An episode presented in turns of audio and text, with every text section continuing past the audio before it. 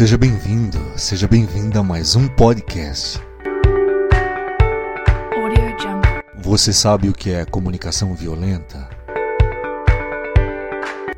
Como podemos fazer para termos uma boa comunicação, para que a nossa comunicação não seja violenta? Como podemos corrigir o nosso modo de falar e obtermos melhores desempenhos em nossas relações interpessoais? Este é um podcast que vai te trazer muitos benefícios.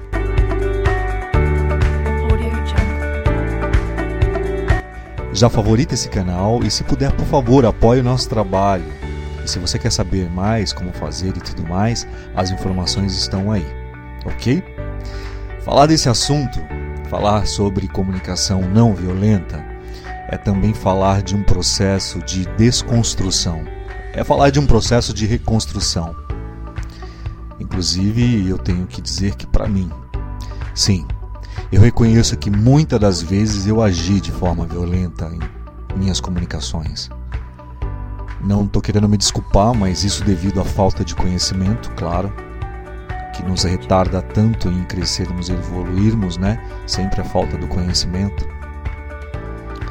Talvez por um condicionamento de anos qual eu acreditava que a melhor defesa seria o ataque.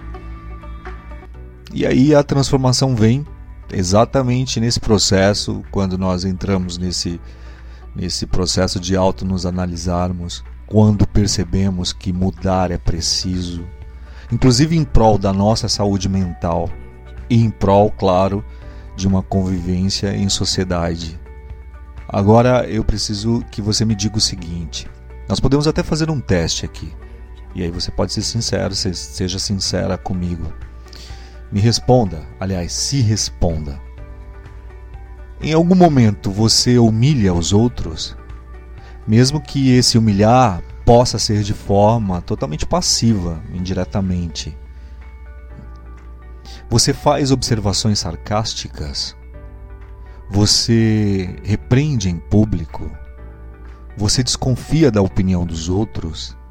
Você vigia de perto pessoas, principalmente aquelas que você diz que não gosta, só para ter o controle? Você se intromete no trabalho em equipe, mas jamais, de forma alguma, você se prontifica a ajudar. Você usa autoridade para punir, você tem comportamento passivo-agressivo, você protege o seu território, você não aceita feedbacks negativos, você reconhece a própria toxicidade, você aponta o, constantemente, diariamente, o tempo inteiro, os erros dos outros. Puxa vida, quantos sims você respondeu? Tô aqui imaginando. É assustador percebermos o quanto nós agirmos, é, o quanto nós agimos de forma tóxica. Te assustou? Te assustou perceber que, sem querer, nós agimos desta forma, desta forma violenta? Pois é.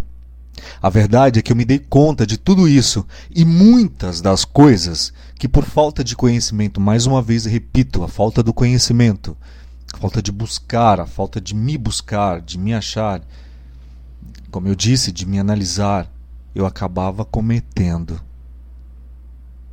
E todas as vezes que isso voltou a acontecer, mesmo depois de todo o conhecimento adquirido, a sensação, a vergonha, é um sentimento de vergonha até, uma ressaca moral é tremenda, porque é, você pensa como eu pude cair nessa armadilha novamente, mesmo sabendo como eu deveria é, me recomportar seria me comportar de uma forma diferente e eu caí novamente. O ideal é que você vá praticando cada vez mais até que isso realmente seja cessado da sua vida. Olha, os custos invisíveis gerados pela pessoa tóxica são altíssimos. Por exemplo, para a empresa em que ele trabalha, para os seus grupos sociais, em uma empresa, por exemplo, você pode me perguntar, mas como a pessoa tóxica, Gil, como ela pode se esconder, como ela se protege? Bom, para garantir a manutenção desse emprego, o indivíduo profissional, é, com esse comportamento tóxico, ele investiga aqueles a quem ele, ele pode achincalhar e aqueles que ele precisa seduzir e adular, ou seja, manipular. Né? O seu jogo é bem simples. Aqueles que estão hierarquicamente abaixo sofrerão total as investidas tóxicas dele constantemente, enquanto os que estão acima serão tratados com respeito, claro, com diplomacia e com excesso de cordialidade. Você se identifica assim? Conhece alguém assim? O famoso puxa-saco?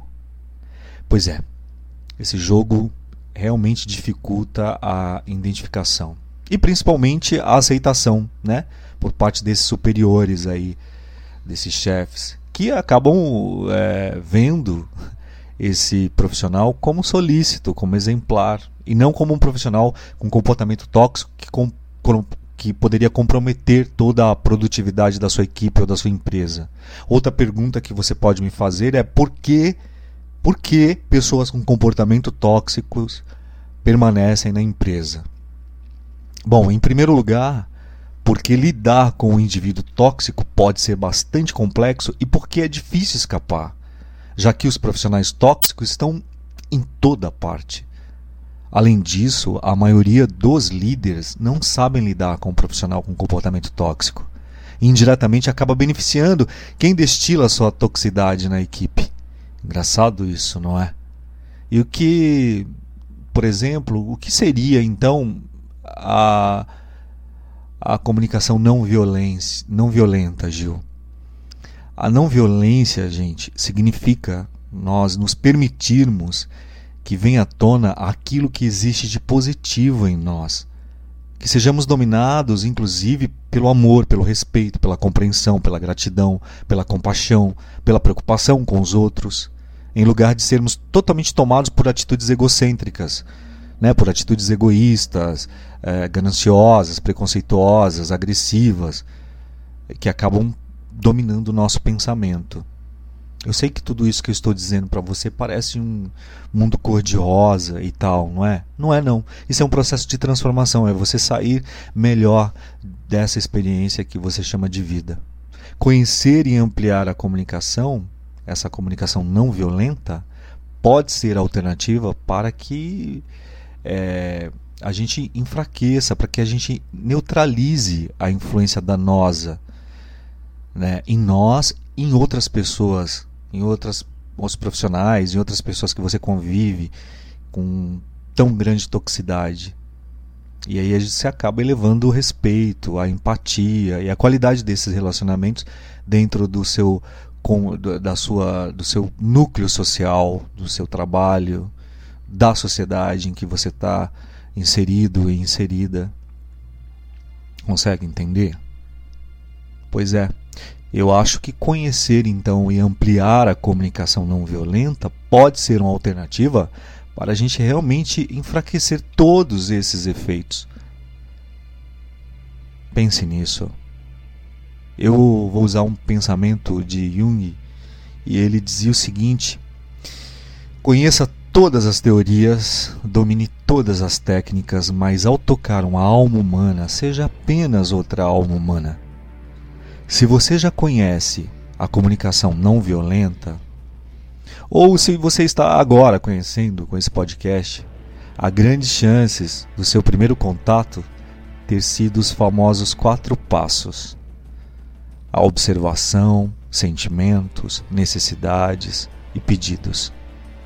O passo a passo, o passo a passo que foi idealizado por um psicólogo, é, nos deixou bastante algo, algo desafiador, eu creio.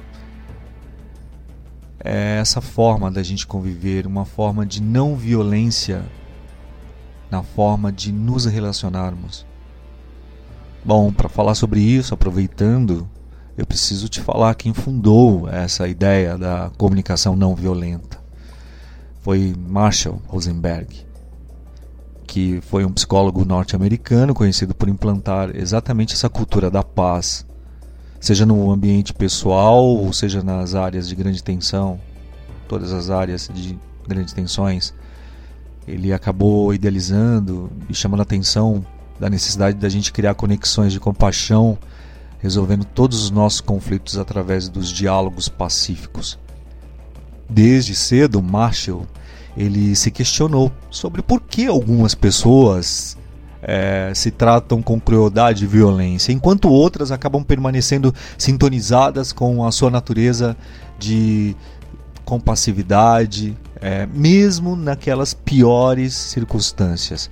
Marshall notou que a comunicação é, acaba desempenhando um papel crucial com o falar e o ouvir, nos ligando a nós mesmos e aos outros, é claro. A partir da mesma concepção de Gandhi, ele pensou sobre a não violência. Ele se refere ou se referiu ao estado compassivo, ao estado natural, quando a violência acaba é, se afastando do coração. A comunicação não violenta vem para nos lembrar, para lembrar as pessoas é, de se relacionarem uma com as outras, consigo mesmas, de uma forma é, realmente que, que possam se entender no contexto do que é ser humano. Ele diz o seguinte: a comunicação não violenta é, é mais que um processo ou uma linguagem. Mais no nível mais profundo ainda, ela é um lembrete permanente para que a gente possa manter a nossa atenção concentrada lá onde é mais provável acharmos o que procuramos. Talvez você tenha encontrado um desafio que muitos também encontraram, inclusive a pessoa que vos fala, essas palavras agora no momento, o desafio de colocar isso em prática. Nossa, quantas cenas desastrosas não aconteceram nesse caminhar, não é mesmo? a gente se prepara, às vezes a gente ensaia o que vai falar, mas chega na hora, pá! Falamos algo de maneira totalmente agressiva. Ou a outra pessoa acaba respondendo de forma que a gente não esperava, ou, ou somos engatilhados emocionalmente, né? Nossos gatilhos são acionados, esquecemos tudo que tínhamos para falar você se identifica com isso? Você já viveu isso? Eu já, gente. Muitas das vezes. Esses gatilhos internos que acabam sendo acionados, por mais que você ensaie e diga: olha, não, minha atitude perante tais, ah, tais momentos ou posturas serão assim, assim assado. Pois é, na minha opinião, isso está muito ligado, está totalmente ligado à associação que fazemos de que a comunicação não violenta são os tais quatro passos que eu falei para você, como uma fórmula, como um método, como um caminho. Só que eu acho que não é bem assim. Não é bem isso, não. A comunicação não violenta é, antes de tudo, a proposta de um novo olhar sobre a maneira que a gente está se relacionando com os outros, que a gente está se relacionando com o mundo e, e, principalmente, claro, com nós mesmos. Na, nessa, eh, na comunicação não violenta, nós Falamos que aprendemos uma forma de meditação mascarada de ferramenta de comunicação, por exemplo. Se você anda se sentindo, por exemplo, frustrado, frustrada com essas suas habilidades em conversar de forma não violenta, faça você o convite, faça você mesmo, a você mesma, o convite de estudar mais a fundo todos esses aspectos da comunicação não violenta. E aí você vai seguir passos, passo a passo e, e etc. Nós podemos olhar mais a fundo, por exemplo, quando falamos de paradigma da dominação, por exemplo. Você já ouviu falar sobre isso? Paradigma da dominância. Já ouviu falar disso? Não. É uma das grandes raízes, se não for a raiz da forma violenta de nos relacionarmos. Por quê? Nós estamos imersos em uma sociedade que ainda é regida por esse paradigma né, da dominância, por esse modelo de que como deve ser o nosso mundo, né? Dentro desse é, paradigma, por exemplo, nós temos como fator central essa dicotomia, a visão de que existe um certo e um errado de que existem pessoas boas e pessoas más, de que inclusive existe um caminho certo e por consequência aqueles que não seguem são os maus e merecem ser punidos. Isso é pesado, não é? Agora imagine entrar em uma conversa sem levar tudo isso em consideração. Grande parte da nossa busca em mudar a forma como nós nos relacionamos, ela vai perpassar por mudar a forma como olhamos para o mundo. Se você chega em uma conversa, por exemplo, com a forte intenção de não entrar no paradigma da dominância, com, com consciência do, desse modelo, né? que pode estar por, por trás das falas da outra pessoa, ou das suas também, tem grandes chances, por exemplo, de você ir, você ir encontrando palavras para se expressar sem precisar de passo a passo. Entende? E aí você começa a ter, é, achar o lugar nessa conversa, nessas falas, com extrema conexão, com extrema empatia. Aí você vai pensar, por exemplo, sobre a culpa e a punição que é um dos pilares do paradigma da dominação que a gente acabou de falar, né, que é o conceito de que a pessoa erra, a, a, que pessoas erradas devem se sentir totalmente culpadas e devem ser punidas. Eu, Gil, acredito ser de onde saiu aquele jargão, sabe? Olho por olho e o mundo ficará cego. Pois é.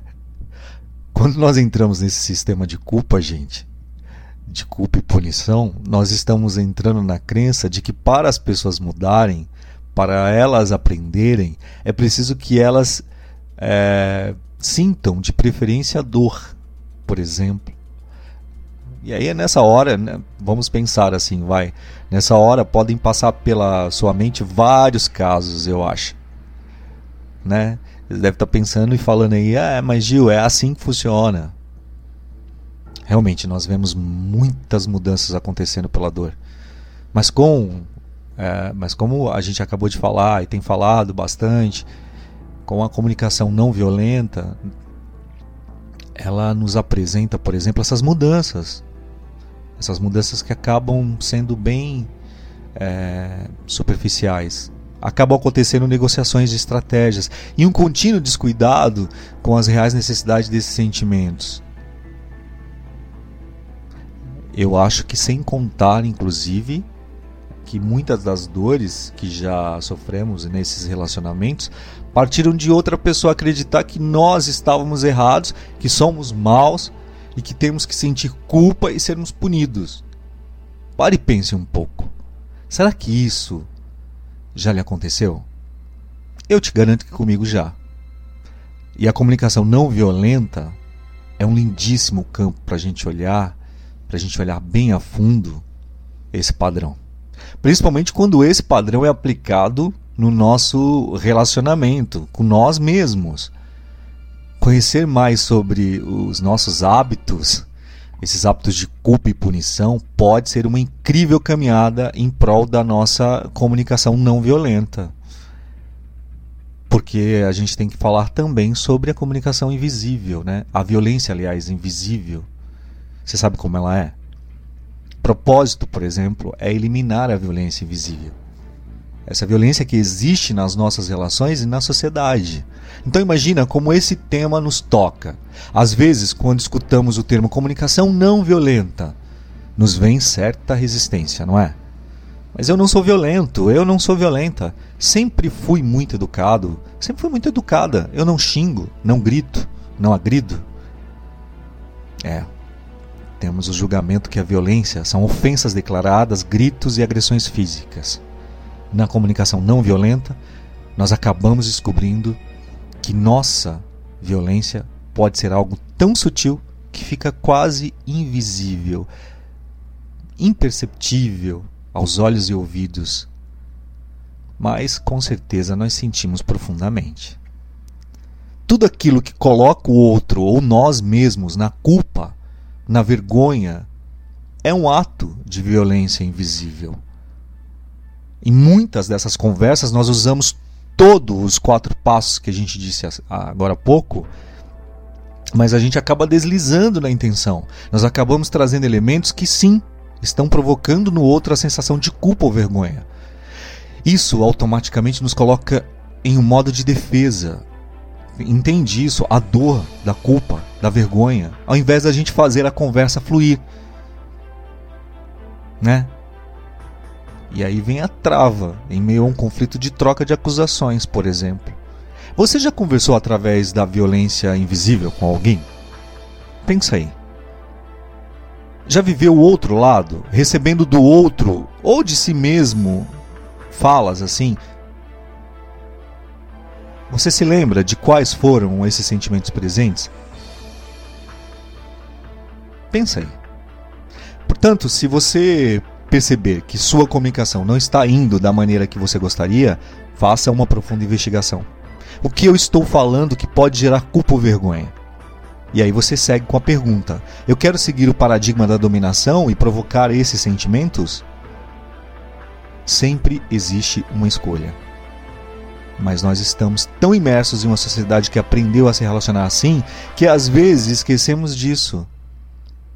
Não é fácil essa mudança. Não é fácil. Nenhuma das mudanças que a comunicação não verbal promove não são só esses quatro passos, como eu disse, milagrosos. Mas, mais do que nunca, precisamos ir mais a fundo, precisamos ousar realmente rever nosso modelo de mundo e criarmos totalmente novos hábitos, novos olhares.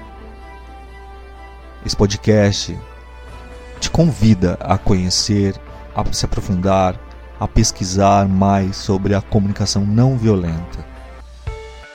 Se você concorda ou não concorda, se você se viu ou não se vê desse jeito, de toda forma, comente, compartilhe. Se você está no YouTube, por favor, clica no sininho para ser notificado dos próximos podcasts. Se você puder auxiliar e ajudar no nosso canal, todas as informações estão aí e eu espero que eu possa ter contribuído neste lindo e gostoso bate-papo e resenha com você. Muito obrigado e a gente volta no próximo podcast.